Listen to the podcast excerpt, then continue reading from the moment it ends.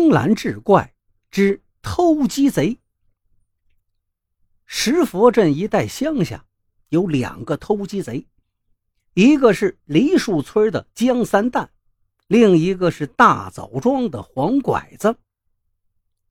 江三蛋今年三十有二，偷鸡资历深，技术高。为掩人耳目，他家里也养了十多只鸡。黄拐子年长三蛋两岁，偷鸡的资历技术与三蛋不相上下。家里呢也养了十多只鸡，所不同的是，他还有个长相不赖、年纪又轻的哑巴老婆。俗话说：“物以类聚，人以群分。”这两个贼。自从相识到互相知根知底后，就好的可以穿一条裤子了。非但口头上称兄道弟，还时不时互相串门做客，交流偷鸡心得。也许是出于职业习惯，黄拐子到江三蛋家，别的不看，先看他家那十多只鸡；而江三蛋来黄拐子家，除了看他家的鸡之外呀。还喜欢看他那个漂亮的哑巴老婆。这年的年关到了，若搁以往，年关正是他们的活跃期。可今年，黄拐子不敢去外村偷鸡了，他让江三蛋也不要来大枣庄偷鸡。你道为啥呀？原来，大枣庄的村头有一户人家，丈夫叫孟大。妻子叫刘巧花，夫妻俩承包了村里的一个养鱼塘。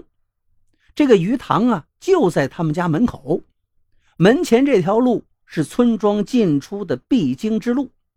眼下已经到年底了，鱼也大了，也肥了。孟大和刘巧花怕有人偷鱼，夫妻俩就夜夜轮流看守鱼塘，寸步不离。黄拐子害怕夜里出门偷鸡呀，被孟大看见，特别是怕被刘巧花看见。因为这个刘巧花不但聪明，而且胆大泼辣，爱管闲事。黄拐子一想，如果让他看见自己外出偷鸡，一定会吵吵的，全世界都知道。黄拐子心里有个算盘，想着自己这几年偷的鸡可不下千只了。如果被派出所抓住了，老账新账一起算，那恐怕就得判刑坐牢了。为了从长计议，他决定，他决定在孟大夫妻值守鱼塘期间，夜里不外出偷鸡了，同时也要江三蛋按兵不动。黄拐子只在家等啊等，机会终于来了。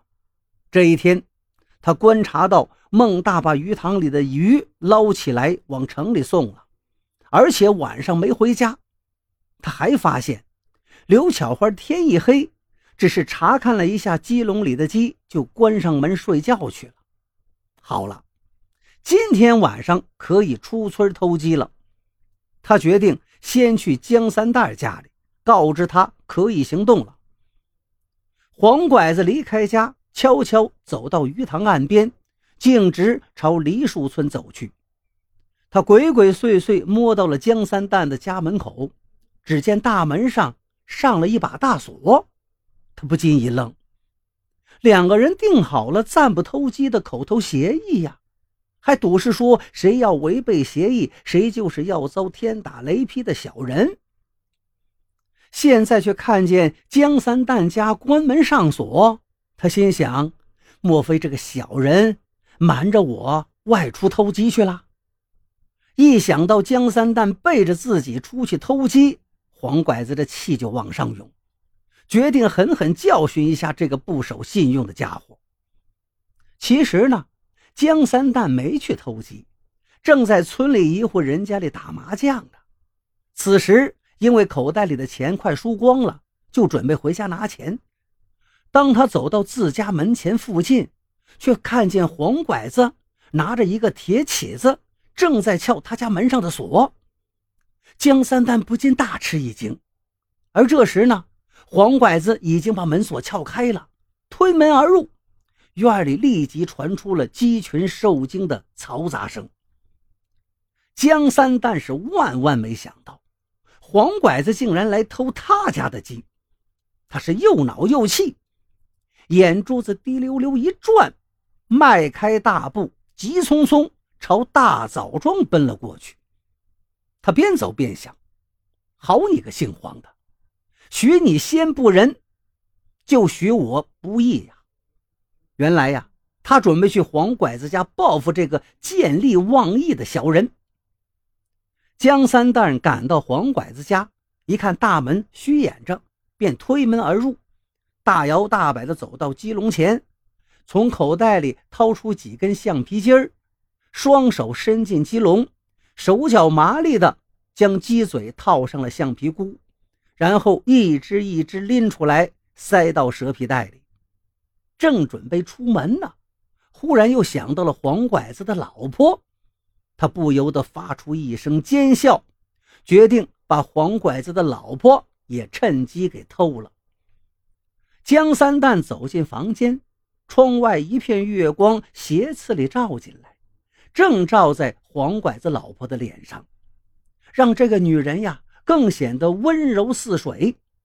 江三蛋顿时欲火中烧，立在床前，急吼吼的忙着解衣服、脱裤子。就在这个档口，黄拐子背着一袋子鸡从江三蛋家里赶了回来。一看自己家院门大开着，他也暗吃一惊。难道说我家遭了贼了？他轻手轻脚地走进院子，就听见房间里有响动。他悄悄地放下鸡，摸了一根木棒走了进去。只见一个赤膊汉子正准备对他老婆下手。黄拐子怒不可遏呀，跨上前一步，手起棒落，砸在江三蛋的脑袋上。江三蛋连哼都没哼一声，身子一歪就倒下了。黄拐子拉亮了电灯，仔细一看，这赤膊汉子居然是江三蛋，顿时几根黄胡子气得都竖起来了。三蛋呀，三蛋，我只不过偷了你家的鸡。你竟敢来偷我老婆！你真是该死呀！骂了一会儿，见江三蛋还是躺在地上一动不动，于是一弯腰摸了摸江三蛋的脉搏，感觉好像不怎么跳。这一下，他这一张黄脸吓得更慌了。哎呀，这江三蛋要是死在我的家里，这可怎么得了啊！黄拐子的小眼睛叽里咕噜转了一阵一咬牙，一跺脚，背起江三蛋，朝门外的夜色中走去。